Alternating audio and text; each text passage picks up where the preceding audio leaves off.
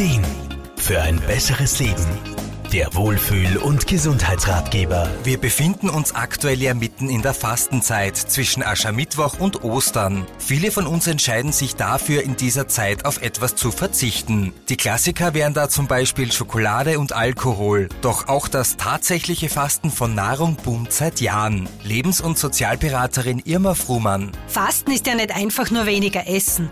Da steckt schon ein bisschen mehr dahinter. Durch diesen freiwilligen Nahrungsentzug werden im Körper ja viele biochemische Reaktionen ausgelöst. Und genau die haben dann diesen positiven Effekt auf unsere Gesundheit. Das Fasten soll einen Reinigungseffekt unserer Zellen bewirken. Man spricht hier oft davon, sich von Schlacken und Ablagerungen zu befreien. Das soll laut vielen Fastenexperten positive Auswirkungen auf uns haben. Zum Beispiel auf den Blutdruck und den Stoffwechsel. Um richtig und gesund zu fasten, sollte man sich aber unbedingt von Ernährungsexperten und Ärzten gut unterstützen und begleiten lassen. Fasten soll aber nicht nur auf den Körper positive Auswirkungen haben. Etliche Studien haben bereits gezeigt, dass der kontrollierte Verzicht auf Nahrung auch positive Auswirkungen auf die Psyche haben kann. Irma Fruhmann. So hat man zum Beispiel in Fastenkliniken im Rahmen eines ganzheitlichen Therapieangebotes feststellen können, dass sich nach einigen Fastentagen die Stimmung der Teilnehmer deutlich stabilisiert hat.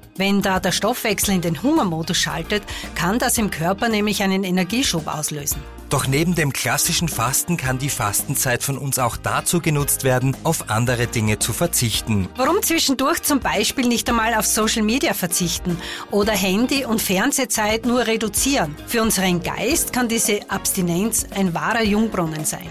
Stattdessen mal ein gutes Buch lesen, sich mit Freunden auf einen Spieleabend verabreden, die Natur genießen oder einfach einmal gar nichts tun. Auch wenn es anfangs einmal schwierig ist, es zahlt sich schon aus, durchzuhalten. Wichtig ist allerdings, dass so ein Verzicht freiwillig und ohne Druck stattfindet. Und wem es allein schwerfällt, kann sich auch zum Beispiel von Mentaltrainerinnen oder Lebens- und Sozialberaterinnen coachen lassen. Armin Hammer, Serviceredaktion. Der Wohlfühl- und Gesundheitsratgeber.